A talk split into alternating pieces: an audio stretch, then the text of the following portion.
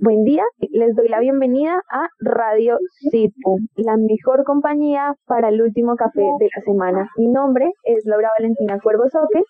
Y el mío es Nicolás Ricorte Rueda. Miembros del área de Derechos Humanos del Semillero de Investigación de Derecho Público de la Facultad de Ciencias Políticas y Jurídicas de la Universidad del Bosque. El tema que abordaremos el día de hoy es la violencia intrafamiliar. Frente a esto debemos tener en cuenta que la violencia intrafamiliar puede darse dentro del núcleo familiar que habite en el mismo hogar o fuera de este. Esta violencia puede derivar en una agresión tanto física como psicológica e inclusive llegar a un nivel de humillación. Además de esta problemática que no es nueva, sino que por el contrario, esto ha sido un problema notorio y latente a lo largo de la historia, no solo del país, sino a nivel internacional. Es por esta razón que nuestro constituyente y el legislador, al pasar de los años, han manifestado una seria preocupación frente a estos casos, pues ocupan el segundo lugar entre los escenarios de lesiones más frecuentes del país, teniendo entre sus principales víctimas las mujeres, los niños y los adolescentes. Esto siendo un aspecto gravísimo considerando que nuestra constitución política tiene tanta protección a la institución de la familia mismo, trata de proteger a los sujetos de especial protección como los niños y los adolescentes. Con la situación actual de confinamiento debido al virus COVID-19 a nivel mundial, se esperaba que hubiese un incremento en los casos de violencia familiar. Sin embargo, en los últimos meses se puede notar que ha habido un incremento en los casos, pero una disminución en el número de denuncias formales presentadas ante las autoridades correspondientes. Por lo anterior, hoy trataremos de resolver ciertas dudas que han surgido respecto a esta problemática y resolver ciertas interrogantes que se han surgido dentro de nuestro ordenamiento jurídico.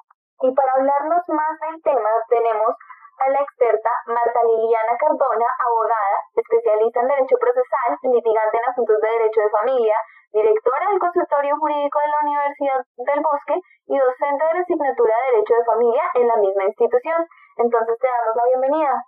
Muchas gracias, muy buenos días a todos. Saludo primero eh, a Nicolás, a Laura, al semillero de Derecho Público. Muchas gracias por la invitación y por este espacio. Doctor Islen, que se encuentra presente. Junto a ella se encuentra eh, el abogado Islen Jair Oviedo, abogado penalista de la Universidad Nacional de Colombia y experto en Derecho Penal del Consultorio Jurídico de la Universidad del Bosque. Le damos la bienvenida, profesor Islen.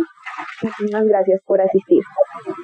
Eh, muy buenos días, Laura. Muy buenos días, Nicolás. Un cordial saludo a ti, extensivo a todos quienes nos escuchan y nos acompañan en este momento, la doctora Marta Liliana y a todo el semillero de Derecho Público. Gracias por la invitación y esperamos que sea del agrado de todos ustedes estas reflexiones que vamos a compartir el día de hoy. Bueno, muchísimas gracias. Y pues vamos a dar inicio. Para dar inicio y para hablar del tema de violencia intrafamiliar, es primero necesario aclarar unas nociones básicas del tema y que pues este sea de mayor comprensión aún para toda nuestra audiencia. Por lo que la primera pregunta que les tenemos es, ¿a qué se refiere la ley y el derecho con núcleo familiar o unidad doméstica? Y este concepto cómo influye en el momento de la imputación del delito. Entonces, les doy la palabra. Eh, sí, si te parece, creo que es más orientada a penal esta, esta pregunta. Si te parece, doctora Marta, entonces eh, perfecto, la perfecto, yo la contextualizo al final con temas de familia. Bueno, muy bien. Bien, pues eh, en primer término hay que tener claro que en este momento la ley penal es un tanto ambigua en el sentido en que hay dos interpretaciones posibles. Sin embargo, esto no obsta para que que se pueda llevar a cabo un proceso penal en debida forma y quienes hacen parte de una u otra corriente puedan estar allí inmersos. Me explico. Se presenta un caso de, violencia intrafamiliar, la persona A agrede a la persona B, y esta agresión, digámoslo de una vez, no necesariamente es agresión física. Puede ser física, pero también puede ser psicológica, económica, lo que llaman patrimonial o emocional. Entonces, eh, la persona A la y la persona B, que conforman una familia, eh, se, se agreden o una agrede a la otra. Para imputar el delito se requiere básicamente, aparte de lo que ya conocemos, digamos, tradicionalmente en el derecho penal, pero para nuestros oyentes, abogados y no abogados, quedaría claro que es posible realizar la imputación del delito en clave de lo que, lo que nos estás preguntando en dos puntos. Uno, el núcleo familiar, el núcleo familiar, y como lo, sabemos eh, en su mayoría, pues se compone no solamente de la familia tradicional o el concepto tradicional de familia, sino también puede ser una familia monoparental, es decir, de un solo padre, una, una sola persona, o eh, de diferente forma.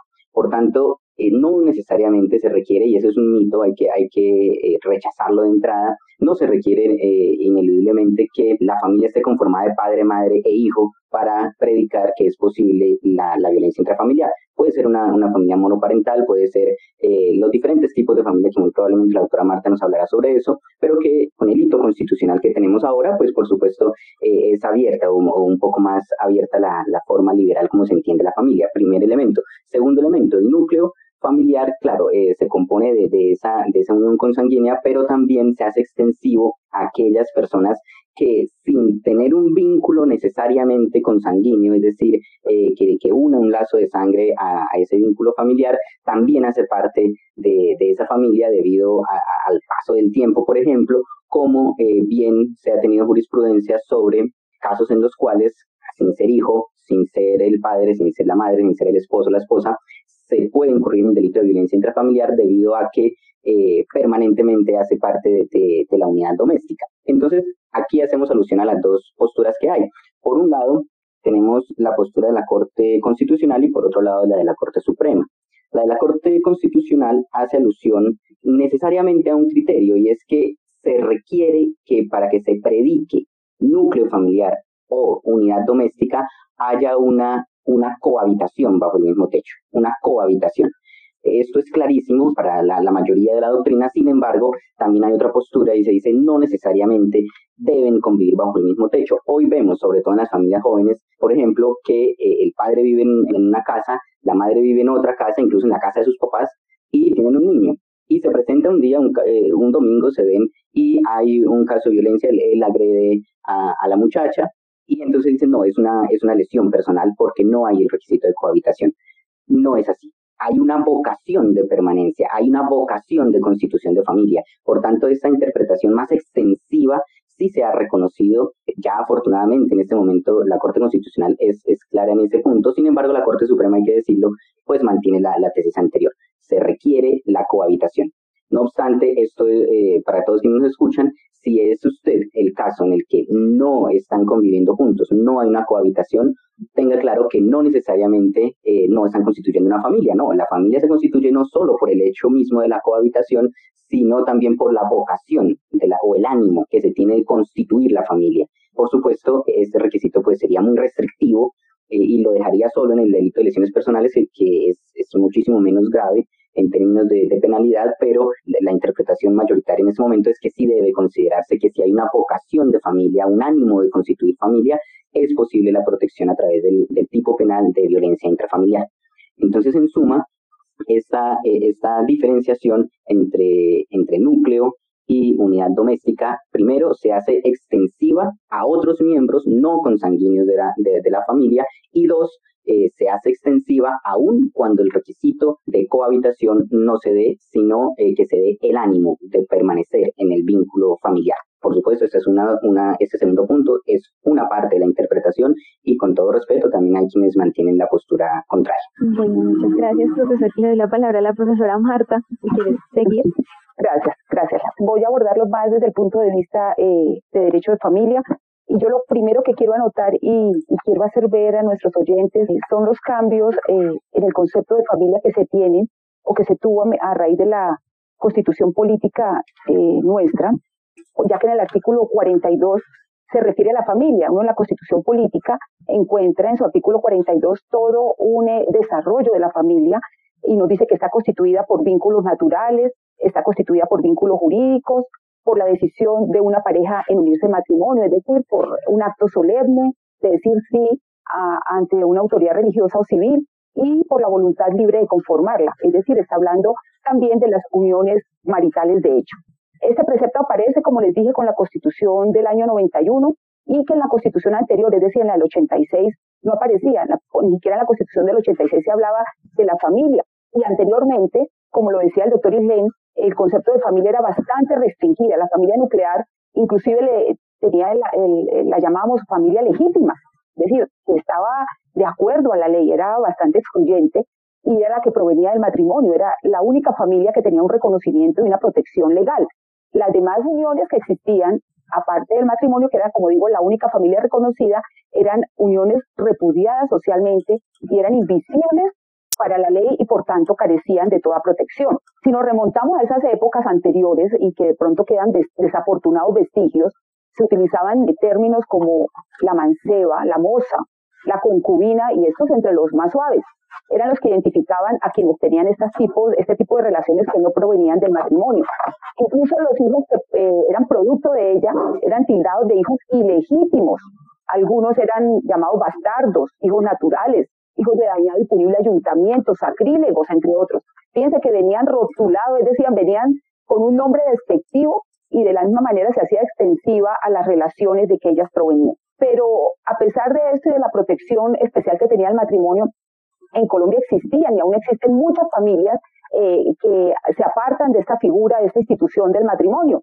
Y como les decía que anteriormente se llamaban ilegítimas, entonces eso eh, obliga a nuestra sociedad, a nuestro legislador, a legislar o a expedir normas y también un determinado reconocimiento. Es así como con la nueva constitución nos aparece el nuevo concepto de familia, uno más acorde a la realidad que vivíamos para ese momento, incluyendo relaciones eh, que para entonces eran invisibles, como el de familias extensivas, como lo decía el doctor Islen. No necesariamente tiene que existir lazos de consanguinidad, las familias ensambladas, ¿cuáles son esas? Lo que conocemos eh, coloquialmente como los tuyos, los míos y los nuestros, las parejas que se unen y llegan con hijos de otras relaciones, ellas constituyen familia. Eh, las familias monoparentales, lo dijo el doctor Islen, es decir, la madre cabeza de familia con su hijo o sus hijos y el padre cabeza de familia. Ya ni siquiera estamos hablando de parejas, estamos hablando de solo la madre y sus hijos o los padres y sus hijos. Y además abre la, nuestra constitución las puertas al reconocimiento de las familias homosexuales. Entonces, el desarrollo de este artículo 42 y que además este artículo 42 eh, de la Constitución dice que no es permitido ningún tipo de violencia al interior eh, de la familia. Entonces el legislador profiere la ley 294 de 1996, que es la ley de violencia intrafamiliar, y esta ley abre las puertas también para un tipo penal, el de violencia intrafamiliar, es decir, la violencia intrafamiliar como delito igualmente, para, eh, con el objetivo de prevenir y sancionar aquellos actos que atenten contra esa armonía y esa unidad familiar. Se expide posteriormente la ley 1257 del 2008, por el cual se, eh, se profieren normas para sensibilizar, para prevenir y también sancionar la violencia y la discriminación contra las mujeres, que, todavía es muy común y desafortunado encontrar. Aquí quiero, eh, teniendo en cuenta la pregunta, referirme al artículo segundo de la ley 294 del 2006. Esta ley, que es la violencia intrafamiliar, como la dije, establece quiénes se consideran como integrantes de la familia y tienen la protección para temas de violencia intrafamiliar.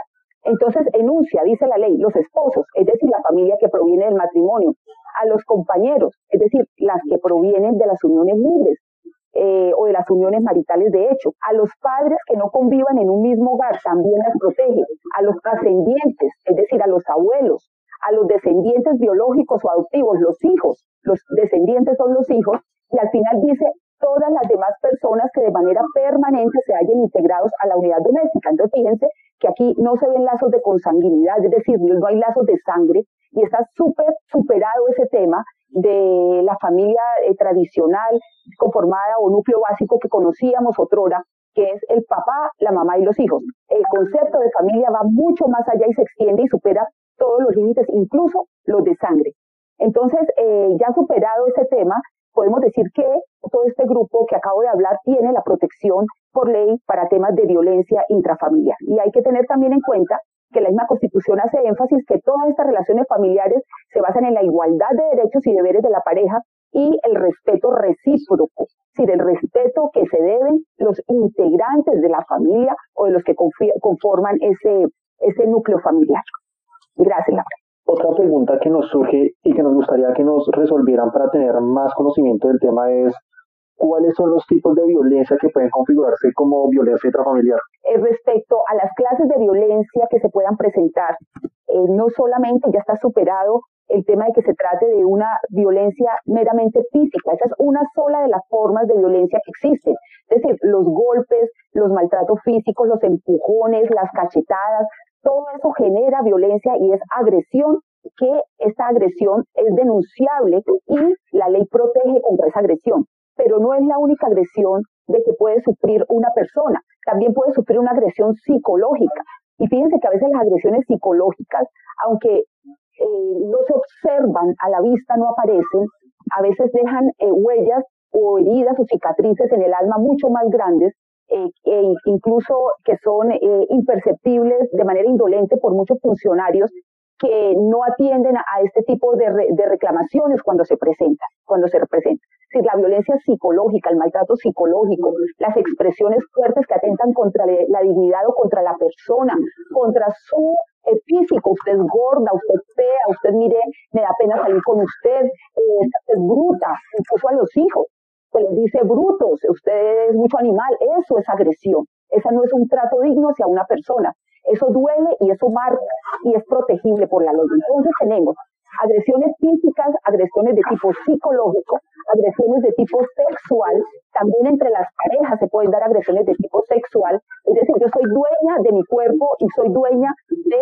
dar el sí en el momento que, quiero darlo, es decir, nadie me puede imponer una relación eh, sexual así sea mi pareja. Entonces, eso también se puede convertir en una agresión que es determinable, determinable eh, por las autoridades respectivas. También hay un tipo de violencia que es la violencia económica, aquella eh, que tiene que ver con eh, el factor patrimonial o económico. Entonces, la pareja que le dice el, el, hombre a la mujer o inclusive la mujer al hombre, no solamente, como lo dije anteriormente, víctima la mujer de violencia, también no es el hombre solo que denuncia eh, casi no denuncia o denuncia menos. Entonces, ¿qué pasa? Le dice, mire, si usted en tal cosa que le piden, entonces no le paso la cuota alimentaria, no le hago, no le hago mercado, no le voy a dar para el medicamento del niño. Eso es violencia, eso se convierte en agresión. Y fíjense que si todo, en todo este contexto, eh, donde se practica o donde estos actos abusivos y agresivos, eh, hay, una, hay una víctima y hay un victimario, pero también está el entorno. Si los hijos están escuchando o otro miembro de la familia, también van a considerarse como víctimas indirectas del tema de violencia intrafamiliar. Entonces, eh, eh, quiero recalcarle a nuestros oyentes que no es solamente los golpes, sino también las demás agresiones eh, que constituyen violencia intrafamiliar. Cuando se da dentro del núcleo, como lo hablamos, que protege la ley. Gracias, Laura. Bueno, muchísimas gracias, profesora Marta. Y pues le doy la palabra al profesor Isen si quiere agregar algo. Sí, gracias, Laura. Sí, en efecto, eh, pues la, la, intervención de la doctora Marta ha sido muy, muy íntegra. Y quería sencillamente adicionar algo. Es tan así lo que la doctora Marta nos, nos comenta y comenta a todos los oyentes, es tan así el tema que no solamente la violencia es propia de la violencia física, sino que adicionalmente la violencia sexual o la violencia patrimonial, la violencia psicológica, también caben dentro del tipo penal que estamos analizando, es decir, dentro del delito, pero incluso el mismo legislador ha dicho, si, si el evento es tan fuerte que, por ejemplo, ya pase la, lesión personal y después la violencia intrafamiliar, pero más aún, si, por ejemplo, se configura esta violencia sexual de la que nos habla la doctora Marta, e incluso el mismo delito eh, lo dice claramente, se constituirá en violencia intrafamiliar siempre que la conducta no constituya delito sancionado con pena mayor. ¿Qué quiere decir? Que podemos predicar violencia intrafamiliar en todos los casos que nos ha hablado la doctora Marta, pero de ser flagrante, así, de, ser persistente, de darse en estricto sentido una violencia eh, de orden sexual, podríamos, podríamos decir que también el delito no solamente es violencia intrafamiliar, sino eh, necesariamente acceso carnal violento, por ejemplo, que da una pena muchísimo mayor. En este, en este momento consideraríamos entonces que esa persona que no presta su consentimiento, porque como, como, como sabemos, digamos, en los delitos sexuales, la, la regla cuál es? el consentimiento, el consentimiento y anteriormente eh, se consideraba en todos estos temas de familia que, por ejemplo, el hombre dentro de nuestra sociedad infortunadamente machista eh, tenía no solo, no, no solo eh, la prerrogativa, sino además toda la facultad y el respaldo legal para exigir de, de su pareja el sostenimiento de relaciones sexuales en cualquier momento, cuando él lo dijera. Eh, y era lo que en antaño también otros eh, llamarían el, débito conyugal, pero más que eso, eh, se entendía socialmente como esa, esa facultad o prerrogativa del hombre. hoy también lo vemos, como bien lo dice la doctora Marta, en, en cabeza de los hombres como víctimas en esta conducta también, pero hay que hacer muchísima claridad en que Hoy el matrimonio y cualquier forma de constitución de familia, incluso no matrimonial, con unión marital de hecho, no faculta para que uno de los cónyuges o compañeros permanentes o la pareja, para hablarlo claramente a, nuestros oyentes, someta sexualmente a la otra persona o eh, solicite o demande el, el, mantenimiento, sostenimiento de relaciones sexuales cuando la otra persona no lo desea así. Eh, el matrimonio o la unión marital de hecho o cualquier forma de relación no faculta ese tipo de cosas si no hay de por medio el consentimiento. Esto digamos que es clarísimo, es un, primer punto que quería aludir a lo que nos comenta la doctora Marta. Y un segundo elemento, estas personas que, que, que se han denominado las, las víctimas indirectas también pueden en un momento determinado denunciar el tipo de violencia intrafamiliar. ¿Por qué? Porque si tu hijo o hija que, que nos estás escuchando ves que, tu papá o tu mamá se violentan uno al otro, que hay permanente discusión física, psicológica, emocional, una agresión de este orden, tú también eres víctima. Y por supuesto que también puedes eh, denunciar esos hechos. Asimismo, eh, frente a los adultos mayores, como bien lo dijo la doctora Marta, es decir, eh, las víctimas no solamente son en quienes recae la conducta directamente, sino en presencia de las cuales se comete la conducta. Eran los, esos los dos únicos puntos que quería adicionar, Laura. Gracias. Bueno, muchísimas gracias, profesor Islen. Y vamos a ir con la siguiente pregunta, y esta es un poco más referida al tema de los hijos, de, de los menores. Y es, ¿cómo debería interpretarse eh, la contradicción respecto de la reprimenda física moderada a los hijos que existe entre el Código Civil, la jurisprudencia y el Código de Infancia y Adolescencia. Y en este punto es importante tener en cuenta que la Corte Constitucional declaró exigible dicho artículo del Código Civil en 1994, pero eh, estableciendo como lineamientos para corregir a los hijos. Esto pues claramente sin consentir que se diera una violencia física o psicológica y pues por otro lado el Código de Infancia y Adolescencia considera que pues no debería permitirse ningún tipo de reprimenda física. Entonces, pues, para que nos amplíen un poquito más en el. Eh, bien, si, si deseas, eh, entonces empiezo desde, dándole un, un, una dimensión un poco, un poco penal. Eh, sí, es, esa es una discusión muy fuerte dentro, de, dentro del ámbito tanto de familia como de penal, eh, pero ¿cómo ha sido tratado últimamente?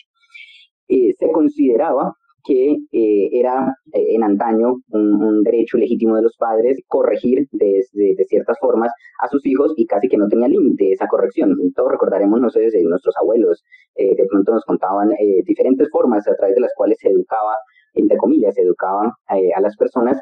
sin embargo, eso ha tenido unos límites, creería yo que eso nos hará alusión la doctora Marta sobre el tema, el tema familia, pero más que esos límites, ahora el castigo que, sería lo que tiene que ver con, con penal, el castigo propiamente de los padres o, incluso los abuelos, que también tienen cierta autoridad hacia los hijos o nietos, ha sido abordado desde el punto de vista penal eh, en gracia de, la ley de infancia y adolescencia como un limitante sumamente fuerte, sumamente fuerte. Eh, de hecho, a tal punto se, se, llegaba a considerar que ni siquiera en el, en el evento eh, de, de, la palmada, lo que coloquialmente se conoce como la palmada, o eh, cuestiones similares, podría darse, podría darse, mm, digamos, avala ese tipo de conducta.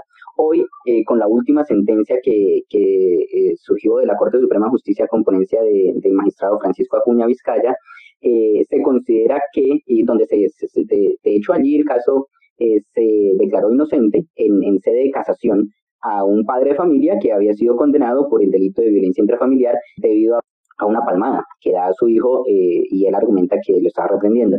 Eh, y en, en, esta sentencia se logra demostrar su inocencia, reivindicando que hay cierta, cierta autoridad del padre o de la madre de familia, pero con límites. Es decir, esta sentencia, digamos que cambia un poco el panorama que se tenía antes, porque desde la vigencia de la ley de infancia y adolescencia, y aquí tenemos, puede ser cierta, cierta divergencia con, con algunos abogados y con algunos juristas al respecto, pero se consideraba que, que no, que era prácticamente imposible Hoy, en materia de violencia intrafamiliar, sí se considera que es posible este tipo de reprendas como última medida, como última instancia y que no sean eh, repetitivas, que no sean frecuentes. Y por supuesto, en la sentencia que hago alusión es una responsabilidad penal individual que no constituye, digamos así, eh, un parámetro para que todos los padres de familia de ahora en adelante entonces pueden hacer, cometer este tipo de conductas. No, lo que se ha interpretado es que debe agotarse toda la, la instancia, lo que se llama la, la, pauta de crianza en psicología, que se den todas las pautas de crianza eh, de manera armónica con los derechos de los menores, con los derechos de los niños, niñas y adolescentes, más que la palabra menores ya está, está abolida, y que por supuesto, eh, de todas formas, en última instancia se conserve cierta cierta capacidad de reprenda. Estaba eh, en esta sentencia la que evolución se decía hay una desproporcionalidad entre, entre el hecho cometido, una persona se logró probar es un buen padre de familia, es una persona que cumple con todos sus deberes, con todas sus obligaciones, es muy amoroso, en fin, eh, eh, pero un día eh, sucedió tal cosa y, ya llegó a tal punto eh, la grosería de parte del hijo que él no tuvo otro remedio que, que una, una cachetada. Y por eso lo habían condenado a violencia intrafamiliar, era una pena entre 4 y 8 años de cárcel, era abiertamente desproporcional en términos del derecho penal, pues como todos sabemos, el, y nuestros oyentes hay que decir, el derecho penal es la última instancia, si usted puede resolver su problema en sede de comisaría, en sede de conciliación, eh, en, otro, en otros escenarios, pues es lo mejor. Si ya el caso es extremo y, y, amerita la intervención penal, la intervención punitiva, pues por supuesto que debe darse, pero en este caso se consideró que no. Entonces, eh, respondiendo en suma a tu pregunta y para nuestros oyentes, eh, el primer punto que debe tenerse en cuenta es debe agotarse todo lo, lo pertinente para que eh, la, la, enseñanza, digamos así, de, del padre hacia el hijo, pues tenga, eh, por supuesto, respeto por los derechos de los niños, niñas y adolescentes, se acompase con, con, el fenómeno educacional que es la casa, la casa del hogar es, el, es, es, es, la primera escuela indudablemente y nosotros los docentes no enseñamos con piedras. Por tanto, eh, el primer elemento es que debe agotarse todo tipo de acción educativa o educacional eh, en términos eh, pacíficos, por así llamarlo. Sin embargo, en último, en último punto, sí es posible, sí es posible esa reprenda mínima, mínima, eh, pero que, y que no llegue a, los extremos que coloquialmente en otra hora se llegaba. Bueno, muchísimas gracias, profesor. Y, y doy la palabra a la profesora Marta, si quieres agregar algo. Claro que sí. Laura, lo que primero quisiera yo aclarar es que en la pregunta se referencia al Código Civil, jurisprudencia, Código de Infancia y la Adolescencia y el artículo 262 del Código Civil establece eh, eh, que los padres o cuidadores de los menores están facultados para ejercer vigilancia sobre la conducta eh, de los hijos para corregirlos, dice, y sancionarlos moderadamente. Entonces, de pronto aquí no, no en ninguna parte aparece el tema de la reprimenda física ni leve ni, ni en ningún nivel. Entonces, primero, de pronto, hacer la precisión respecto a este tema habla el Código Civil del poder de corregir y sancionar. Efectivamente, este tema ha sido objeto de estudio por la Corte Constitucional y hay una sentencia del año 94 que declara, que estudia eh, la constitucionalidad de este artículo y declara la exequibilidad. En su momento se realiza un análisis respecto en la, la sentencia al rol educador, es decir, al papel educador que tienen los padres, porque ese es uno de los papeles de nosotros como padres, la que va, va, mucho más allá de transmitir conocimiento, no solamente enseñar, sino eh, también tiene un papel eh, formador de eh, para lograr la formación integral de nuestros niños, tanto físico, psicológico, intelectual, basadas en principios que permitan ser, que le permiten ser un adulto que se adapte a la sociedad y que logre también su propia realización, su realización plena. Dentro de este proceso de formación, dice la Corte en su sentencia, se debe enseñar a los menores las consecuencias o trascendencias que puedan tener sus acciones o sus omisiones, es decir, por qué hacen o por qué no hacen en, el momento en que toman decisiones, en el momento que actúan. Para lo que existe esa facultad de corregir y sancionar. Estas facultades o potestades las considera la Corte que son inherentes al deber de educación, es decir, la facultad y la potestad de corregir y sancionar moderadamente eh, son inherentes al deber de educación que se tiene por el hecho de la patria potestad. Y es claro que la patria potestad eh, pertenece de manera exclusiva a los padres, a ambos padres.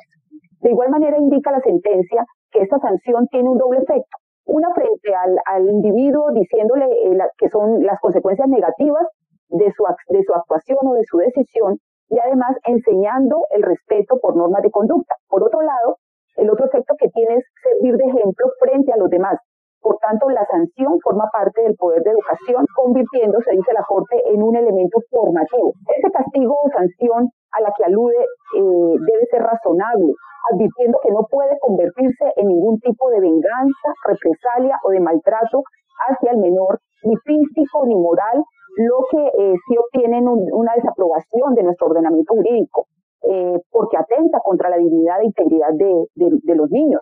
A manera de ejemplo, Indica la sentencia, por ejemplo, que una de las sanciones puede ser reconvenirlo con prudente energía, dice la sentencia, o privarlo temporalmente de ciertas diversiones, entre otros ejemplos que, que. Más adelante, la misma sentencia cita otra sentencia del año 94, la T-123, y textualmente dice, la corrección paterna no puede ser otra cosa que un acto adecuado, es decir, proporcionado a la gravedad de la falta, sin llegar jamás a constituirse en lesivo a la integridad o dignidad del hijo como persona humana. El exceso de rigor, al no ser proporcionado, es un acto generador de violencia y por tanto carece de justificación alguna. Ahí yo eh, termino la citación eh, de, esta sentencia. Más adelante, la misma sentencia que venimos hablando indica que la sanción para que esté acorde con los objetivos debe ser justa, proporcionada y oportuna. Así indica la Corte. Dentro de la misma sentencia aparece un salvamento de voto respecto a la decisión tomada por la mayoría, eh, argumento que a mi parecer se encuentra bastante acertado, el del salvamento de voto y acorde a esta función eh, otorgada por la ley a los padres, y voy a hacer referencia a algunos de los aspectos de salvamento y algunas precisiones que personalmente considero deberían tenerse en cuenta.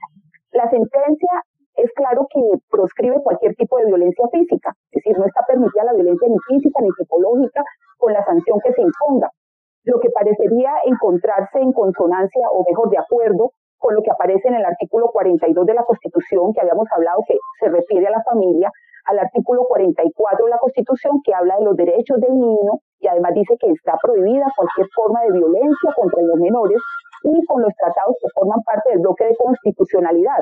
Además, eh, quiero hacer referencia al artículo 14 del Código de la Infancia y la Adolescencia que indica que en ejercicio de la potestad parental no puede darse cabida a la violencia física o psicológica. Razones estas especialmente referidas en la sentencia en mención, que hace, eh, forma parte de los argumentos. Pero también resulta preocupante, con todo eso es cierto, pero resulta preocupante que se deje al arbitrio de los padres o cuidadores determinar la proporcionalidad entre la falta y la sanción moderada. Para tomar una decisión de esta clase, resulta un factor determinante la forma como los padres fueron educados. Sí, yo doy eh, lo que he recibido. Entonces, en, en, ese sentido, también voy a medir esa proporcionalidad. También la experiencia que tengo de vida como padre y todas las condiciones particulares que ocurren a lo largo de la vida. No es secreto para nadie que las generaciones pasadas fueron o fuimos formadas con fuertes castigos físicos y psicológicos, incluso en el ámbito escolar. Y como decía el doctor Islen, en, ese, en su momento era permitido, era tolerado por la ley, por la sociedad, este tipo de castigos a nivel, a nivel de padres a hijos, de profesores a alumnos, de esposos a esposas, eran tolerados estos tipos de, de violencia física o psicológica. No obstante, eh, uno ve, encuentra memes, sí, es muy común ver memes al respecto y, y realmente fue que nuestra generación eh, fue, es bastante violenta y generamos una sociedad bastante violenta en la cual en muchas ocasiones no reconocemos ningún tipo de límite. Incluso, eh, si ustedes recuerdan, se justificaban los castigos ejercidos por los padres y los profesores cuando uno le decían es que la letra con sangre entra, y eso todavía uno lo escucha, lo escucha generalmente, sí, era permitido. Cogían al niño y le daban un reglazo o, le, o lo ponían en una esquina contra la pared, eh, eran, eran las sanciones más, más ¿no? Eh, por así decirlo el hecho de utilizar una sanción moderada, pienso, abre la puerta muy grande para generar maltrato en los menores, pues que pueden ser desapercibidos y luego los resultados los veremos cuando sean ellos los hombres del mañana. Es sabido que la violencia genera violencia. Entonces, en este orden de ideas, ¿bajo qué rasero realizamos nosotros la ponderación entre falta y castigo? ¿Quién lo hace? ¿Quién lo mide? ¿Quién lo pondera? Eh, vemos en las noticias de manera permanente casos de agresiones a menores, como por ejemplo que se quema a un niño con una plancha caliente y, le preguntan a los padres por qué y ellos lo justifican y les aseguro que con toda la convicción, es decir, no, no, no puede ser que digan que, que quieren niños eh, educados que no sean ladrones. Entonces, eh, ellos entienden proporcional la falta y la sanción. Para ellos fue proporcional. Los que llegan a los centros hospitalarios todos fracturados, por eh, las correcciones de los padres. Muchos son innumerables los casos que pues uno acá no terminaríamos tristemente de, de, contar lo que sucede. En últimas, considero que debe revisar si se debe considerar como una potestad de los padres el hecho de establecer sanciones o castigos. Vale la pena preguntarse eh, cuándo es una sanción moderada, adecuada, proporcionada. Y si además preguntarnos si ese concepto lo tienen claro y presente en los padres de nuestro entorno y de nuestra sociedad. O si por el contrario vale la pena considerar que con el poder de corrección es suficiente para formar integralmente y proteger efectivamente a nuestros niños de todo tipo de violencia en cualquier sentido. Los menores deben entender por razones, por explicaciones. ellos deben realizar un proceso mental y concluir que su conducta no fue la apropiada. Y de esta manera, al concientizar seguro no, no la repetirán. Las sanciones generan por regla general este temor, es miedo. Es, es, es como eh, responden es al miedo y necesitan el policía al lado para poder cumplir. Y están lejos realmente de generar conciencia en los niños. ¿Qué se quiere? Se quiere la autodisciplina, sería el ideal que ellos se autogobiernen teniendo en cuenta los principios y valores inculcados en los padres con sus palabras, con su ejemplo. Estos, eh, estos valores, eh, ¿dónde los encuentra uno? En el día a día, en el hogar, en el respeto. Y yo no sé si alzar la mano y pegarle a un niño eh, porque cometió una falta, eh, transgrede, está transgrediendo este deber de respeto. Y si uno respeta al hijo, el hijo lo va a respetar a uno cuando uno sea adulto mayor, no le va a alzar la mano, como también uno ve la violencia, era violencia. Y, y, de la misma manera se va a ver reflejado en la sociedad. Esto sé que no es fácil y los que me están escuchando dirán, no puede ser que lo esté diciendo, pero sí, sí es un trabajo que no es cuando estamos de buen genio, no es cuando estamos tranquilos, sino es un trabajo todo el tiempo. Yo le pregunto a los que me escuchan y a ustedes eh, también, cuando uno castiga con violencia física, con agresión física, dice una palmada, eh, un pellizco, uno está desfogando su ira. El, quien está en ese momento, quien dice estar eh, sancionando, está desfogando su ira. Les aseguro que si ustedes están tranquilos, no van a pegarle una, una palmada a un niño, ustedes se sentarán a hablar con él. Entonces, se trata también que nosotros asumamos ese papel de tranquilizarnos y ver en, en, en la corrección, en la corrección, un, un, eh, un, un, diálogo. Hablar el niño y enseñarle, pero es un trabajo del día a día, desde que el niño nace, enseñar lo que hay que hablar. Somos seres, seres racionales. No respondemos a los insultos, a los gritos, ni tampoco a los golpes. Entonces, mi invitación es esa. Sé que no es un trabajo fácil, pero sé que se puede lograr con constancia, con disciplina y sobre todo con mucho amor. Gracias. Digamos, como frente a lo que decías, claro, eso es totalmente comprensible, digamos, porque pues por lo general lo que uno ve, lo que uno puede observar es que cuando se realizan este tipo de castigos eh, físicos o, o castigos cuando el adulto es quien está alterado al momento de reprender al niño, por lo general esto eh, como que eh, agrava la situación, empeora el escenario y genera más violencia o puede generar una conducta peor del niño, una respuesta peor. Sí, de hecho, de hecho si me permites, Laura, una, un, comentario adicional frente a lo que la doctora Marta plantea. De hecho, por esa misma razón que la, que la doctora Marta eh, eh, afirma sobre la forma como se ejerce cierta potestad sobre los hijos y cierto poder eh, que, que podríamos llamar directivo, directivo es un poder directivo que se tiene sobre los hijos, es que precisamente cuando, cuando eh, en el ámbito de familia y en el ámbito constitucional, el ámbito penal, es decir, uniendo, uniendo los tres, eh, la mejor interpretación posible sería que eh, cuando uno, la violencia física, este castigo físico, es reiterativo, es frecuente, es sistemático, se constituye en lo que algunos llaman el patrón de sistematicidad, el, el patrón de sistematicidad en, la agresión y por tanto configura el delito.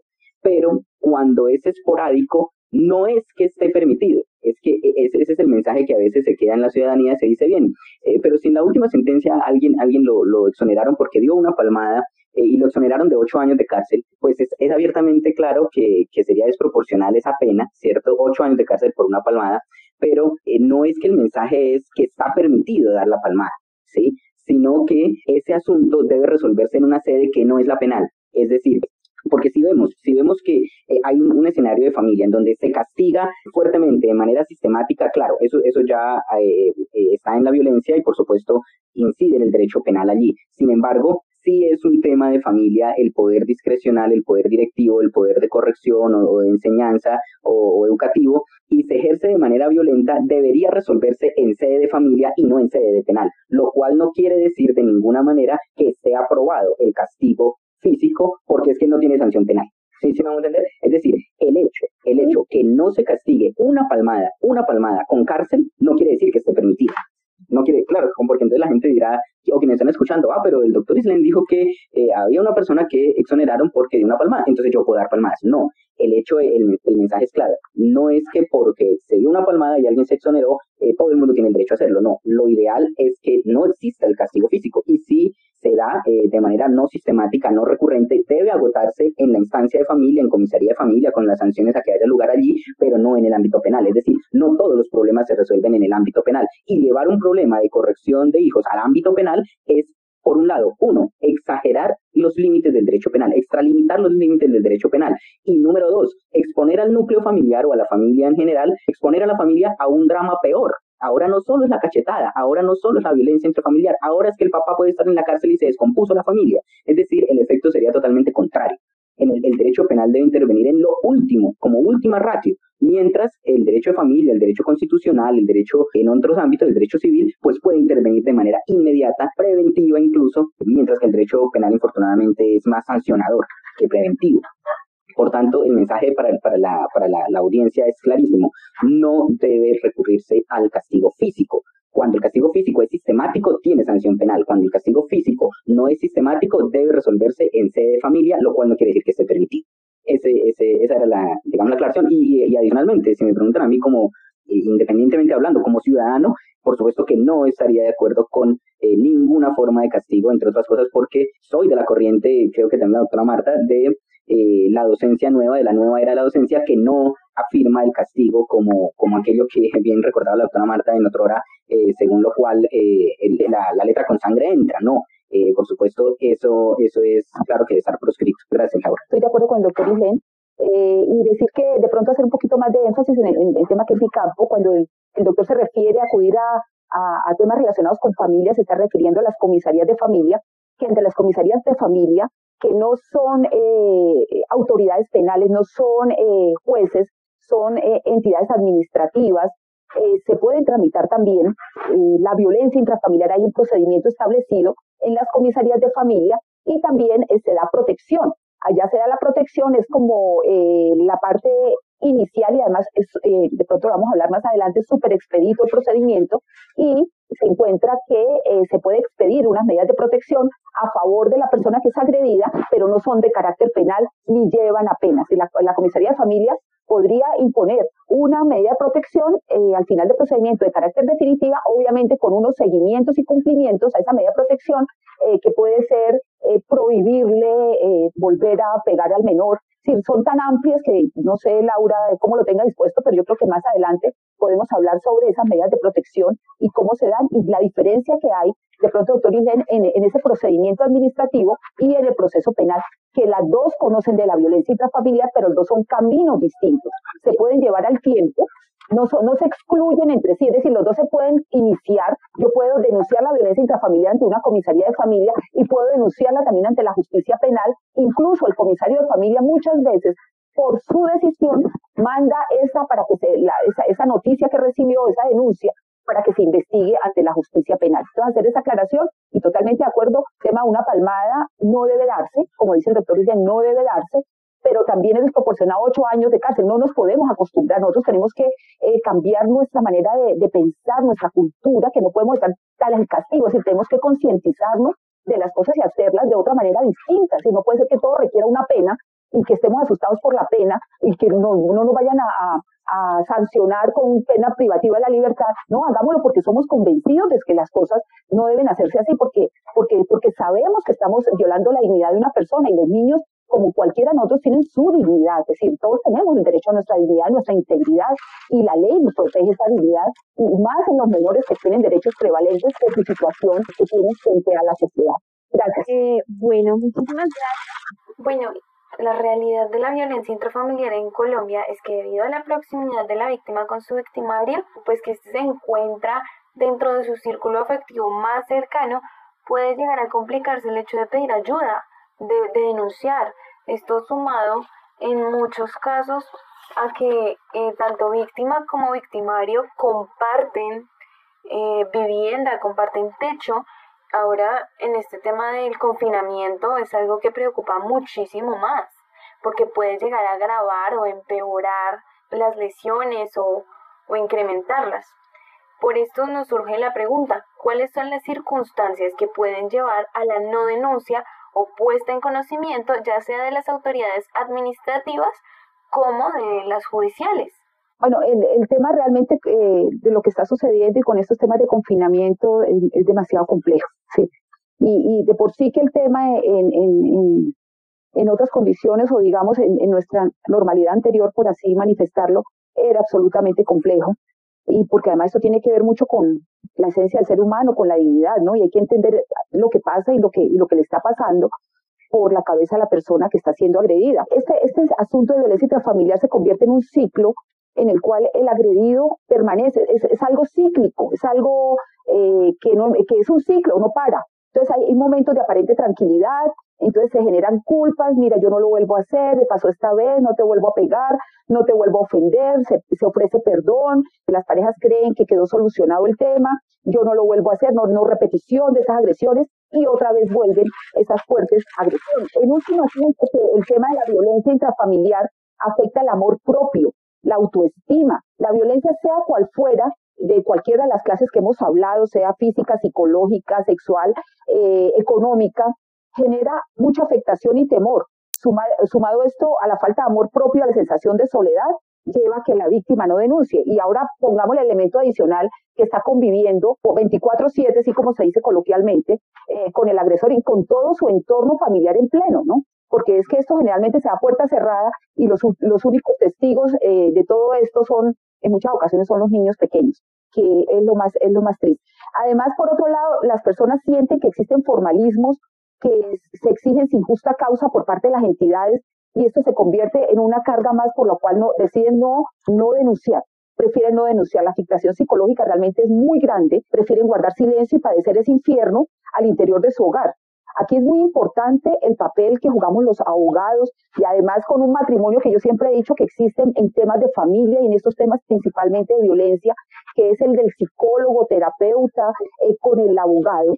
Eh, quienes debemos emprender esa titánica labor de hacer recobrar ese valor perdido a estas personas, a estas víctimas, y restaurar la credibilidad en las diferentes instituciones. Las comisarías de familia, eh, en el caso de derecho de familia, ya el doctor Isen eh, de seguro contará la ruta para, para el tema penal. está también están las comisarías de familia, está la Secretaría de la Mujer. Ellas cuentan con herramientas ágiles y eficaces para la protección de estas víctimas pero eh, se deben activar estos protocolos, se debe denunciar y luego, además de denunciar, seguir un acompañamiento con todo un equipo multidisciplinario que estas entidades lo cuentan para poder empoderarla a la víctima y permitir salir de ese ciclo de violencia. Que si es posible salir de ese ciclo de violencia, sí, sí es posible, yo eso lo creo.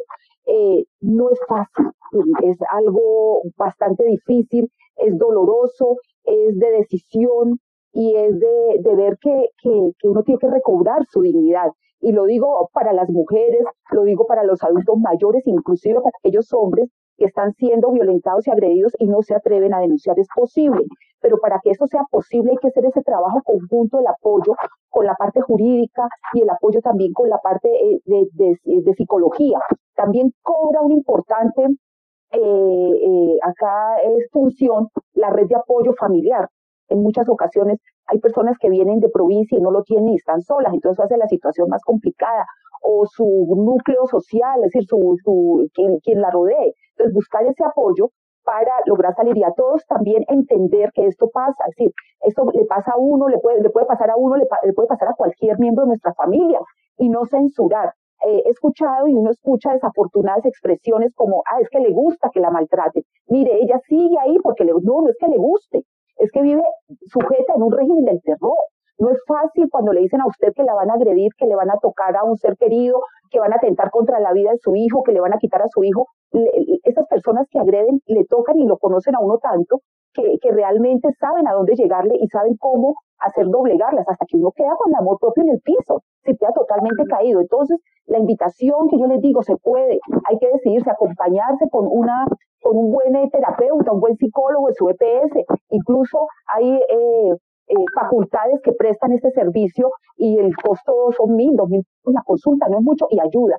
Si necesitan ayuda jurídica, nosotros desde el consultorio jurídico de la Universidad del Bosque, de manera gratuita, los podemos, los podemos acompañar en este proceso. Sabemos que no es fácil, sabemos que, que cuesta, pero se puede. Ahí sí como eh, cuando uno se encuentra frente a, una víctima, le dice, mire, no eres la primera que vas a iniciar todo este camino tortuoso, porque, pero no es más tortuoso que estar viviendo ese infierno. Entonces hay que emprender ese camino que al final allá se encuentra la solución, pero hay que hacer, hay que tomar las decisiones acompañadas, como les digo, comisarías de familia tienen una respuesta magnífica, eh, hay funcionarios también magníficos, la mayoría de ellos, entonces eh, si ven la necesidad y se prueba que realmente está la agresión, cuatro horas les expiden una medida de protección, eh, inclusive se informa a la policía del lugar para que presten una atención inmediata. Eh, este, las medidas de protección son tantas como el funcionario o el juez eh, considere. ¿Por qué? Porque aunque ahí están enlistadas en la ley 294, aparecen cuáles son las medidas de protección. En la última medida de protección dice la que se considere eh, pertinente para proteger a la persona. Entonces quiere decir que el, comisario o el juez pueden tomar cualquier medida para proteger a quien está siendo víctima de esa agresión. Entonces eh, la invitación es que denunciemos, la invitación es que realmente recobremos nuestra dignidad y nuestra vida y, y, realmente busquemos la satisfacción y nuestra realización personal. Muchas gracias. Muchísimas gracias. Después de la respuesta muy, muy completa de la doctora Marta, solo me, faltaría agregar algunas cosas eh, que podríamos determinar en, los siguientes tres puntos. Lo primero es que, eh, por regla general, las, eh, las personas víctimas de este tipo de conductas no denuncian por una dependencia económica. Entonces, generalmente, las personas infortunadamente en nuestra sociedad machista pues todavía hay cierta dependencia económica de la mujer hacia el hombre eh, ya sea porque nunca se le permitió trabajar, como en anteriores respuestas bien lo, comentaba la doctora Marta, eh, porque es definitivamente el contexto de pobreza generalizada en, en Colombia ha sido ese que, que la mujer esté dependiendo del único proveedor del hogar y por tanto también hay, tres, cuatro, cinco hijos que están dependiendo económicamente de esa persona y entonces esa persona en una interpretación errónea de su, de, su poder en el, en el seno del hogar, pues entonces eh, sencillamente aprovecha esta situación. El primer elemento es esa dependencia económica. Entonces hay que hacer un llamado también para que las, digamos, las autoridades locales, las autoridades eh, principalmente del Poder Ejecutivo, tengan programas en las diferentes, diferentes entidades territoriales en donde se rescate ese, ese hogar en donde hay una dependencia económica que permite, favorece, viabiliza y oculta la violencia intrafamiliar. También se ve el escenario no solo de pobreza, pero también eh, el escenario de dependencia, número dos, dependencia psicológica la dependencia psicológica o emocional, afectiva que se genera en las parejas es sumamente fuerte, a tal punto que aquello que en otra hora se llamaba amor, entonces ya se convierte en un tormento, se, se convierte en una relación de codependencia o de dependencia emocional y por tanto allí, como bien lo dice la doctora Marta, también hay que buscar inmediatamente la ayuda psicológica. Allí donde usted que nos está escuchando se sienta totalmente dependiente, que si está esa persona está bien y si no está mal, eh, que le genera bienestar solamente estar con esa persona, que se le ha cerrado su círculo de amigos, su círculo de amigas, su círculo familiar, solamente se subsume su vida en esa persona, por supuesto eso ya no es amor, eso es totalmente dependencia. Y eh, allí hay que hacer un fuerte llamado para que esas personas también busquen la ayuda profesional necesaria y por supuesto también el vínculo de amistad es importante. Quienes tenemos o, tengan amigos o amigas que están en esa situación, por supuesto hay que eh, ser solidarios, no estigmatizar y por supuesto también el estigma se ve cuando es, es hombre, digámoslo así, eh, es víctima de violencia intrafamiliar o porque también tiene dependencia emocional eh, y por supuesto se estigmatiza al hombre. No, ahí, ahí por el contrario hay que tender la mano, hay que ser solidario y por supuesto hay que provocar el escenario social allí donde estemos, el escenario social de respeto y eh, ante todo de, de promover esa práctica de, de, la denuncia o ya sea en otras instancias la demanda, pero sí es necesario que se tenga conciencia que hay una dependencia psicológica y el primer elemento es que la persona víctima lo reconozca. Eso lo dicen cualquier, cualquier psicólogo adscrito a cualquier escuela de la psicología. El primer elemento es que la persona sea consciente, sea consciente que está pasando por una situación de ese estilo, que está siendo víctima y que ante todo no se crea la culpable.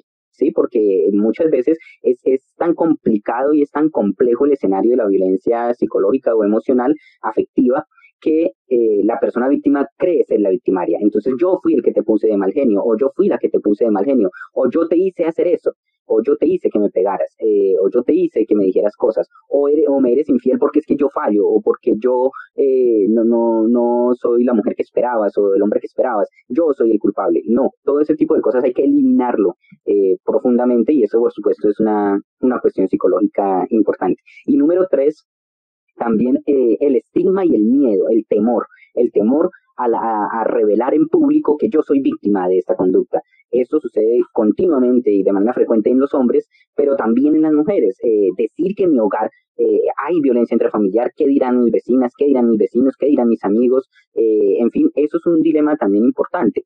Y también allí los medios de comunicación juegan un papel trascendental, sobre todo en, en colocar en relieve la importancia de reivindicar la dignidad de la persona. Y eso es, eso es del todo importante y hay que hacerle saber a nuestros oyentes que si está siendo víctima de esa conducta, eh, no solamente debe denunciar y debe eh, activar todos los mecanismos que, muy probablemente vamos a comentar aquí, sino que adicionalmente lo haces por ti. Lo haces por ti, no es por el qué dirán, no es por el qué eh, van a comentar. Todo el mundo va a comentar, siempre van a comentar algo positivo y algo negativo. Ese es el mundo. Pero necesitamos es que la persona sea consciente que su dignidad está siendo vulnerada y que por supuesto tiene el legítimo derecho a reclamar sobre esa dignidad que ha sido vulnerada.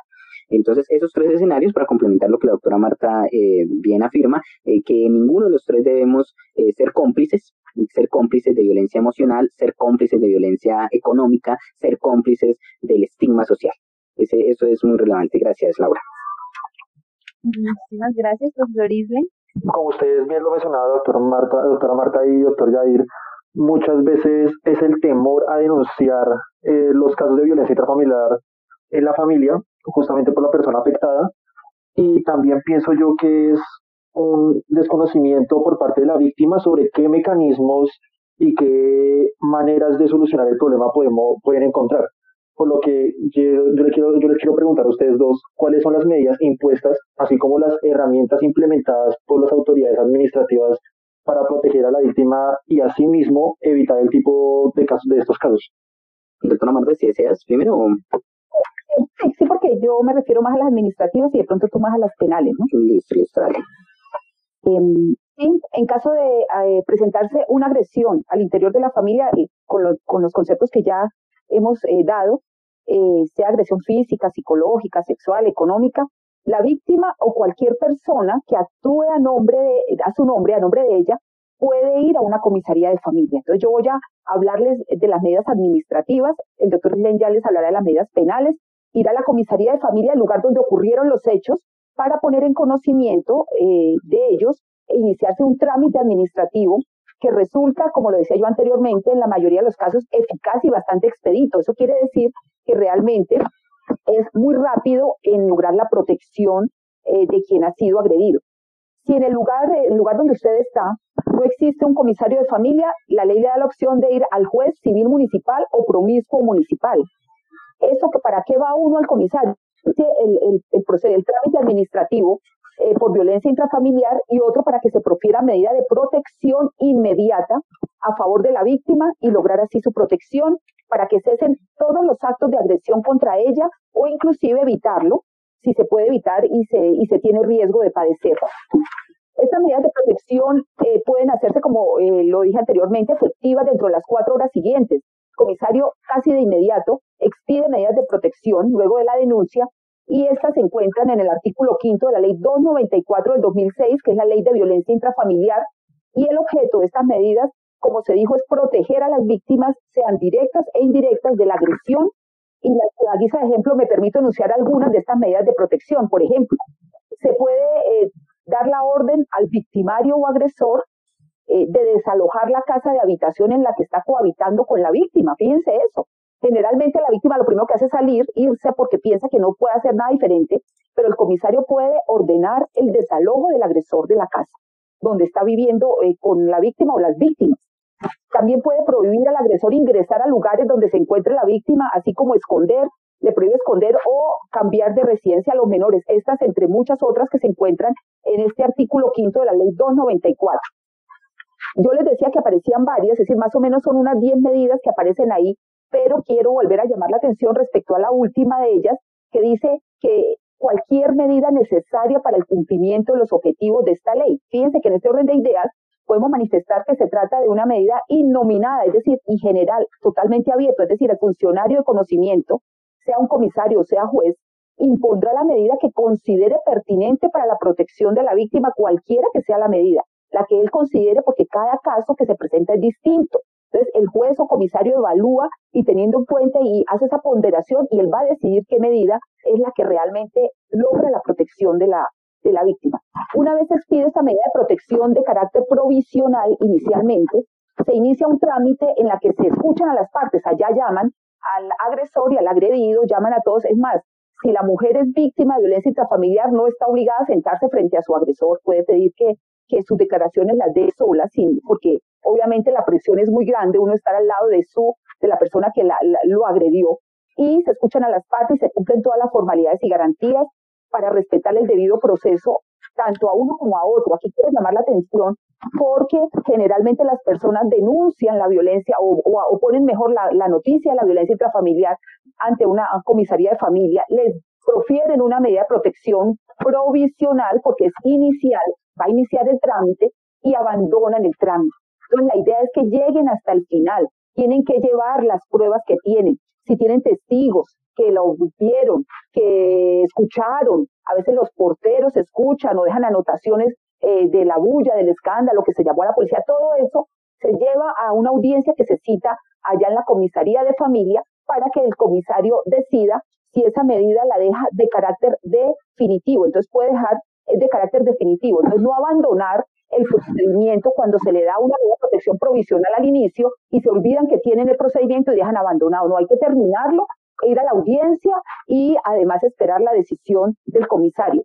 Como lo decíamos, esto no es penal, esto aquí no lo van a arrestar, no lo van a, a, poner de preso inicialmente, pues hay una, un tema que tiene que ver con el incumplimiento de esta medida de protección, que hay unas sanciones en el caso de que se le dé media protección y aún así sigue la agresión, la cosa cambia. Entonces hay unas multas y ahí inclusive hay arresto determinado por la norma. Pero esto es aparte de la, del tema penal que ya les explicará el doctor Islene. Entonces, esta es la vía administrativa, es la que en cuatro horas le puede estar dando la medida de protección a usted de carácter provisional a usted y a su familia, a, los que están siendo agredidos. Entonces, en cuanto al, trámite administrativo, esto eh, eh, de manera general yo creo que es la información y vuelvo y reitero eh, la invitación para que, para que busquen el acompañamiento y decidan realmente denunciar estos temas de violencia. Muchas gracias. Muchas gracias, doctora Marta. Ah, el doctor Jair quizás nos podría dar, si quiere, nos podría dar su opinión más desde un aspecto penal, digamos. Claro, sí, sí, Nicolás, gracias. Eh, sí, aunado a lo que dice la doctora Marta, que digamos son las primeras medidas y, medidas urgentes que hay que tomar en este tipo de casos, pues también está el punto penal. Eh, desde el ámbito penal, ¿qué es lo que eh, se, se debe hacer o cómo se debe actuar inmediatamente? En primer término, hay algo que se llaman las URI o las unidades de reacción inmediata de la Fiscalía General de la Nación. Las URI eh, son encargadas directamente de recibir todas las denuncias que se tengan en un momento determinado en una zona determinada. Si en su zona, eh, señor oyente, si en su zona no hay eh, una unidad de reacción inmediata porque o queda muy lejos o hay determinado, determinada situación que impide llegar allí, pues hay que acudir a otras instituciones como cuáles, casas de justicia. En Bogotá, eh, por ejemplo, en las casas de justicia por localidades, hay una dependencia allí que tiene la obligación constitucional y legal de brindarle esa primera asesoría y adicionalmente, si reviste las características eventuales de un delito, es decir, si se va por la vía penal, eh, activar todo el protocolo de oficio y eh, compulsar las copias necesarias a las autoridades eh, respectivas. Si es una población ya, eh, digámoslo así, que no, no, no está en el casco urbano, por ejemplo, en determinados municipios, en la mm, estación de policía, deben brindarle esa asesoría y ellos activan el mecanismo de manera oficiosa. Cuando decimos de manera oficiosa, quiere decir obligatoriamente, ellos directamente deben hacerlo.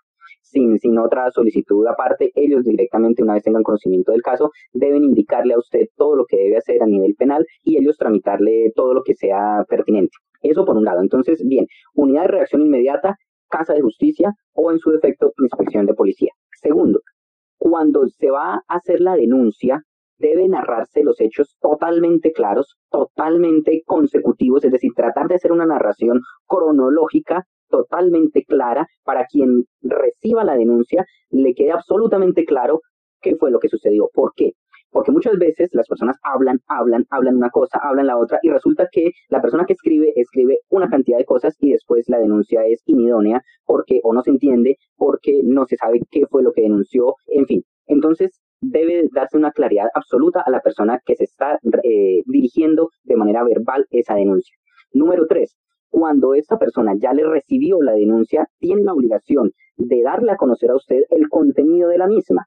Esto es importante porque la persona que va a denunciar debe saber exactamente qué fue lo que dijo, si algo quiere quitarle, algo quiere añadirle, algo quiere aclarar, que suele suceder, porque entonces a veces parecieran que eh, esa discusión que tuvo, en fin, eh, quién fue el agresor, eh, fui yo quien empecé, fue él quien empezó, quién dijo, quién no dijo, en fin, ese tipo de cosas resultan relevantes finalmente porque recuerden que ustedes o todos quienes cuando denunciamos eh, estamos prácticamente bajo la gravedad del juramento. Esto quiere decir que usted está manifestando que dice la verdad en todo sentido. Y puede ser que usted esté diciendo la verdad, pero si la dijo eh, de manera confusa, no aclarando las cosas, puede que después, como coloquialmente se dice, se le caiga la denuncia, se le cae el proceso. ¿Por qué? Porque no fue clara, porque no es evidente el hecho eh, delictivo, en fin, entonces eh, debe ser absolutamente claro. Y si faltó claridad, con toda tranquilidad usted dice a la persona que le esté recibiendo la denuncia que desea adicionar algo, que desea quitar algo, que desea corregir algo, que desea modificar algo, porque eso es vital, eso es importante. Y número tres, en el caso, ya vimos que la violencia no solamente es física, también es psicológica, patrimonial, eh, sexual, pero cuando es física es ineludible que se cuente con el dictamen de medicina legal. No es que yo tengo fotos en mi celular, eso es posible, claro, eso es posible eventualmente tenerlo en cuenta, pero no se va a tener en cuenta eh, de manera prevalente como el dictamen de medicina legal. Que mi vecino me vio, eso sirve como testigo, sí. Que eh, mi hijo vio, puede servir como testigo, pero eh, el elemento fundamental, fundamental en materia de, de esas lesiones que constituyen violencia intrafamiliar y de hecho cualquier tipo de lesión eh, es el dictamen de medicina legal. Entonces, eh, no, no deje pasar el tiempo. Inmediatamente sucede la agresión física. Cuando hablamos de agresión física, inmediatamente debe recurrir a, eh, al Instituto de Medicina Legal o a quien haga sus veces en el, en, el lugar en donde se encuentre usted para que le den el dictamen, porque es el único que tiene la prevalencia en materia eh, penal, el dictamen de medicina legal. Eso a nivel, a nivel inicial, a nivel inicial. Pero también usted debe mirar, dependiendo en la zona donde esté, el municipio donde se encuentre, en la ciudad donde se encuentre, cuál es la línea que atiende de manera inmediata esa, esa denuncia por violencia intrafamiliar. Eh, ya sean las líneas de género que se están activando, la línea de género, que la línea de género no solamente, y creo yo, y, es, es, oportuno hacer este llamado en cualquier medio donde uno se encuentre, debe hacer los llamados que, que, bien tenga, eh, si sirven para la comunidad, y es que cuando se llama línea rosa o línea morada, no solamente es para la mujer, también es para el hombre. Entonces el hombre dice, no, pero yo qué voy a hacer llamando a la línea rosa o a la línea morada o a la... No, es que es la línea de género, es decir, es, si usted está siendo víctima de una conducta, ya sea hombre, mujer, niño, eh, anciano, en fin, o persona de la, de, la, de, tercera edad, en fin, como, como llamarle, pero cualquier persona que esté siendo víctima de esa conducta debe llamar a esa línea, a esa línea, para que le brinden la ayuda inmediata. Y eh, como último punto, recordar también que si nosotros somos vecinos de una persona que está siendo víctima de esa conducta, nos nace el deber de denunciar nos nace. Es que no es solamente un deber de solidaridad, no es que yo me voy a solidarizar con, con mi vecina o mi vecino que está siendo víctima de violencia o el niño que está siendo víctima de violencia y yo todos los días lo escucho llorar eh, y todos los días y todos los días lo, lo, escucho decir, ¿por qué me pegas papá o mamá? Y yo no hago nada. Eh, no, no solamente es que yo tengo un deber de solidaridad, sino un deber de un deber legal de denunciar. Eh, entonces, si usted es, es, una persona que está siendo testigo de ese tipo de conductas, no puede, no puede quedarse callado. De hecho, eh, es una invitación también a esa denuncia, porque muchas veces las personas no lo hacen de manera de, mala fe, no dicen, no, no voy a denunciar de mala fe porque ojalá le peguen y no, no, no, no puede que no lo hagan de ese, en ese estilo, pero sí lo hacen diciendo, no, es que como uno que se va a meter, o dos, eh, yo, yo, por ejemplo, no sé si puedo denunciar porque yo no soy la víctima, eso es otra persona que denuncie ella que es la víctima. No, en este caso, no solamente la víctima está facultada para denunciar, está facultado para denunciar todo aquel que sea testigo o que, o que presencie ese tipo de conductas. Máxime cuando es con niños, niñas y adolescentes o adultos mayores. Si usted ve que en, su, eh, sus vecinos eh, son agresores de, una persona adulta mayor que la abandonan, eh, o con un niño, una niña, adolescente, incluso con, con una persona mayor de edad, de hombre o mujer, y está siendo víctima de esta conducta, usted tiene el derecho a denunciar, pero además el deber de denunciar, el deber de denunciar. Esos tres elementos quería mencionar. Gracias, Nicolás, muy amable. Muchas gracias, doctor Jair. Otra pregunta que nos surge respecto a lo que usted mencionaba, más las investigaciones que realizamos nosotros propiamente, ah, es que la violencia intrafamiliar puede causar una perturbación tanto física como psicológica. Y por lo que nos preguntamos nosotros, ¿podría considerarse la violencia intrafamiliar como una calamidad doméstica así para justificar la inasistencia al lugar de trabajo? De hecho, eh, creería que, pues obviamente las, personas expertas en el, campo laboral no lo dirán, pero por supuesto creo que todos los abogados estamos facultados también para, para opinar o decir al respecto.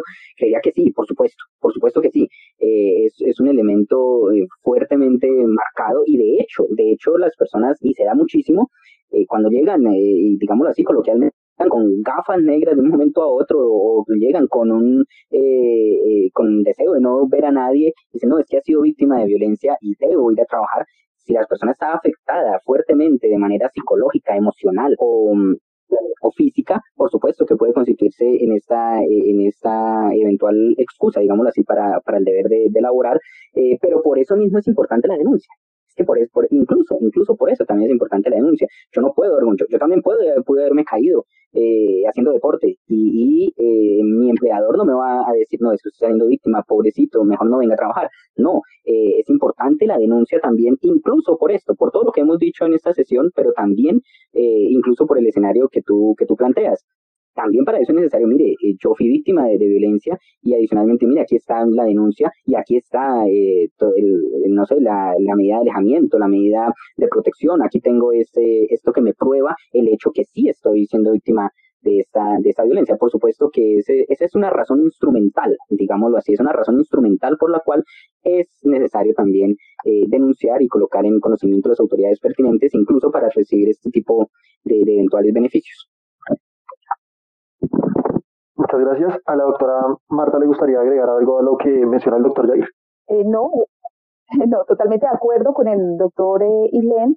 Sí, sí, definitivamente sí. Y también ratificar en sentido que por eso es importante también denunciar, porque uno puede llevar al menos eh, copia de alguna citación o, o incluso una certificación de una práctica o un examen de medicina legal, porque pues a veces uno no quiere que conozcan los resultados ni que conozcan tampoco los contenidos, que esto también pertenece a la privacidad, pero claro que sí, es un, un tema bastante incapacitante y, y, la justificación es absolutamente válida, totalmente válida. Gracias a los dos. Y digamos, siguiendo con esta línea de es importante la denuncia para múltiples escenarios, digamos también preguntar, para solicitar el divorcio por las causales eh, de ultrajes, tratos crueles y maltratos de obra, necesariamente deberá realizarse el proceso administrativo, así como el proceso penal para temas, por ejemplo, probatorios. ¿Y cómo funcionaría esto pues en el escenario actual? Eh, doctor Inden, ¿empiezo? Sí, sí, sí, empieza, no, no hay problema. Sí, no, eh, bueno, primero contarle a, quienes nos escuchan que para solicitar el divorcio cuando no es de mutuo acuerdo, cuando se quiere divorciar, pues hay que invocar unas causales. Uno no se no, no presenta una demanda porque sí, sino hay unas causales que están establecidas en el artículo 154 que las consagra de manera taxativa, es decir, son esas y solo esas. Y esas causales eh, cobijan tanto al matrimonio civil como a la cesación de efectos civiles de los matrimonios religiosos. Es decir, a quien se case por una determinada religión y quiera eh, eh, terminar con los efectos civiles frente al Estado.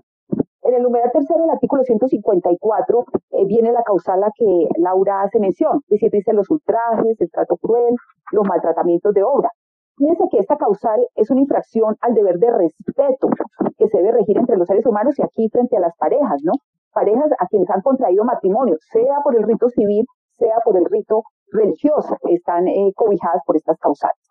Para que prospere la causal eh, de divorcio, esta tercera, debe probar eh, eh, cualquiera de las conductas de las que hablábamos, sea ultrajes o trato cruel o maltratamiento de obras, cualquiera de esas tres eh, y ya decíamos que puede ser, eh, esos ultrajes y todo puede ser verbal, físico, psicológico, sexual, económico, es decir, cualquier tipo de agresión, pero debo probar que existieron cualquiera de esas tres conductas que se encuentran ahí.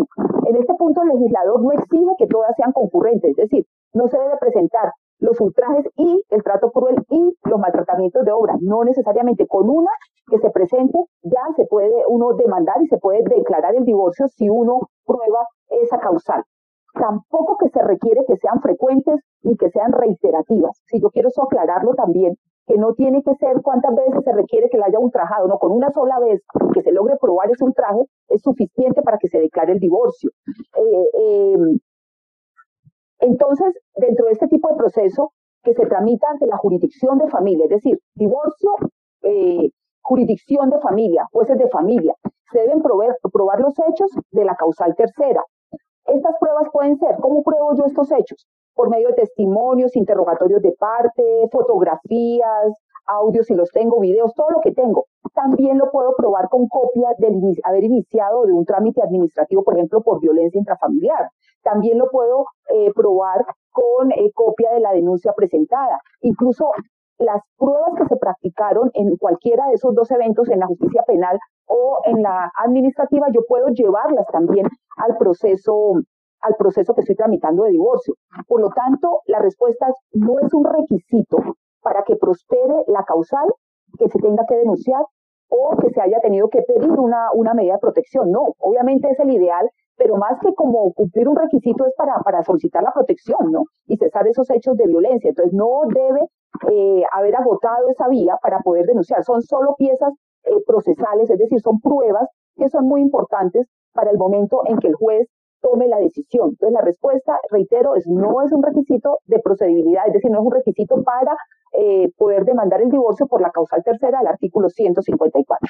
Muchas gracias. Gracias, doctora Marta. Entonces, damos paso al doctor Giselle. Si quieres agregar algo. Gracias, Laura. Eh, sí, en efecto, como lo dice la doctora Marta, pues eh, no se tiene esa exigencia de procedibilidad o ese requisito de procedibilidad en materia de divorcio y de hecho también sería sería eh, totalmente exagerado exigir un requisito de otro proceso. ¿eh? La pregunta entonces también podría hacerse en el sentido en que es necesario agotar el, el proceso penal con sentencia condenatoria ejecutoriada para que pueda proceder el divorcio.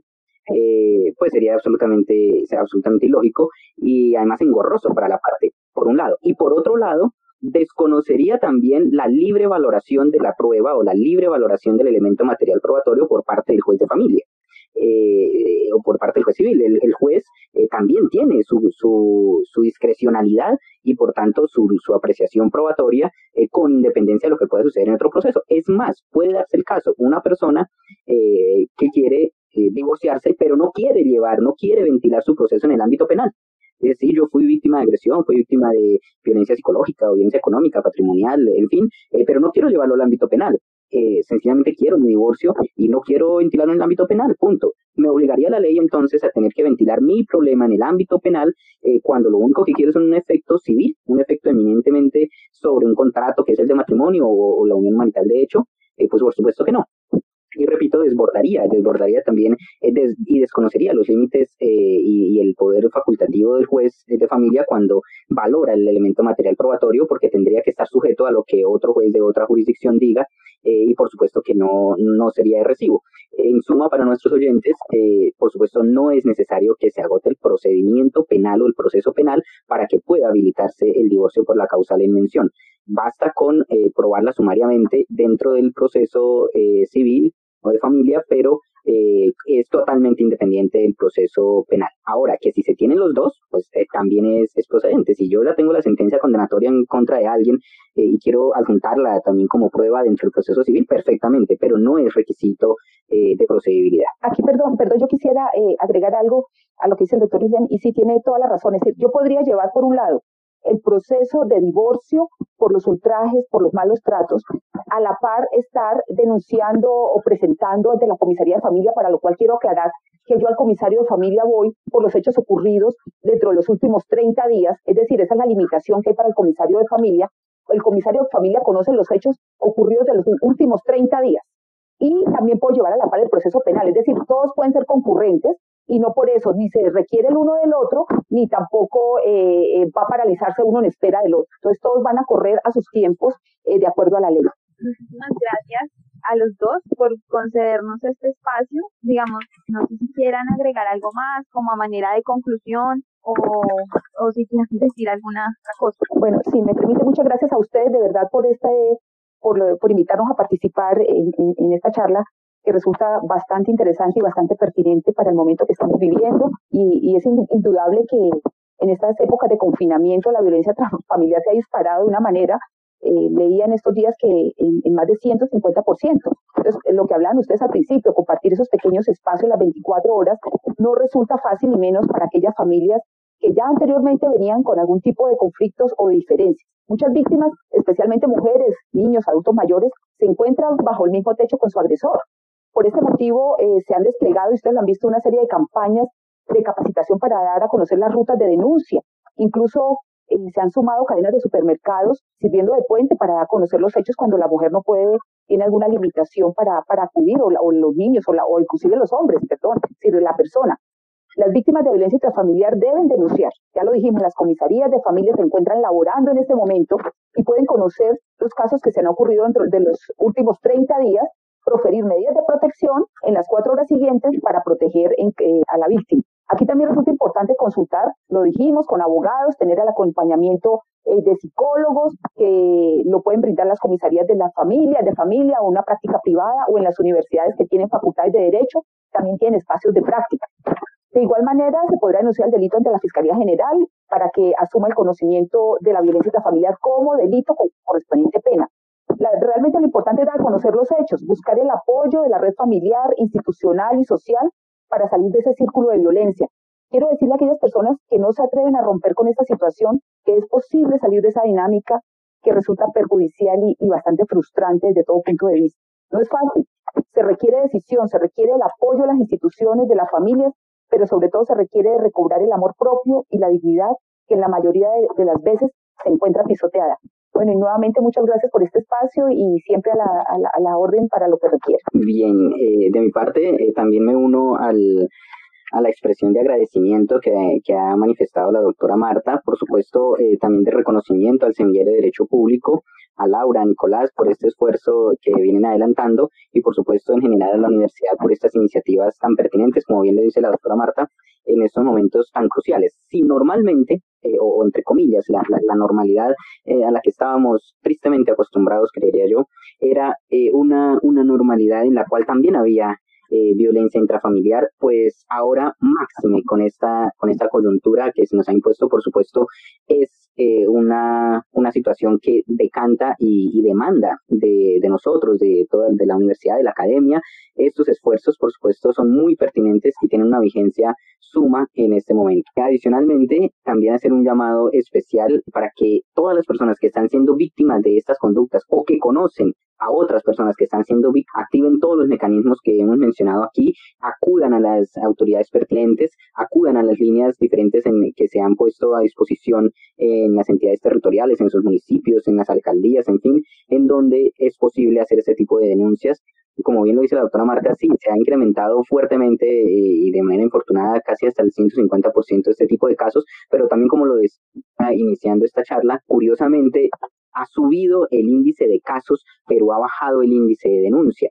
Esto tiene que ver con uno de los elementos que mencionamos y es que pues estamos en el confinamiento, estamos eh, conviviendo con la familia y hay ciertas dependencias emocionales, económicas, en fin, que nublan el panorama frente a la posibilidad de la denuncia. Por tanto, sí es importante hacer un llamado a todas las personas para que eh, aún en esta circunstancia y más aún en esta circunstancia, pues adelanten la denuncia pertinente, adelanten todas las acciones pertinentes ante las autoridades y sobre todo, como bien lo dice la doctora Marta, y creo que es un, buen ejemplo de, cómo eh, cerrar esta, esta charla, una, una conclusión, esto más que cualquier otra cosa es una cuestión de amor propio, es una cuestión de reivindicación de la dignidad y es una cuestión de reivindicación de los derechos que a todos nos asisten, que no, que no son prerrogativas solamente para que se hablen entre abogados, sino que es de todas las personas, de todos que nos están escuchando y por supuesto hacer un llamado también a los agresores, a los agresores, las personas que también en este momento nos están escuchando y saben allá en sus hogares que ustedes se están agrediendo eh, que son los promotores de la agresión,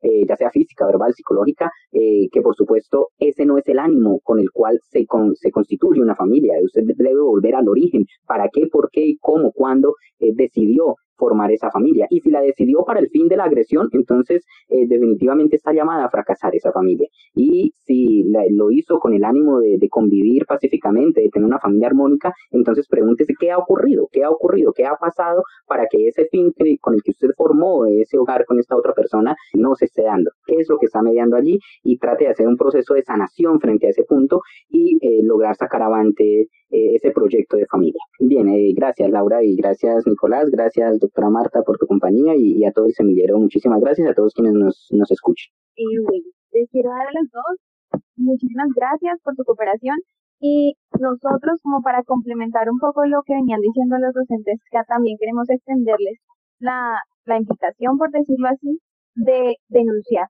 Denuncien si están pasando por esta situación y a las siguientes líneas eh, a nivel nacional. Primero, la de la Policía Nacional, 123, la línea de emergencia. En casos de menores de edad, niños, niñas, adolescentes, al Instituto Colombiano de Bienestar Familiar, la línea 141.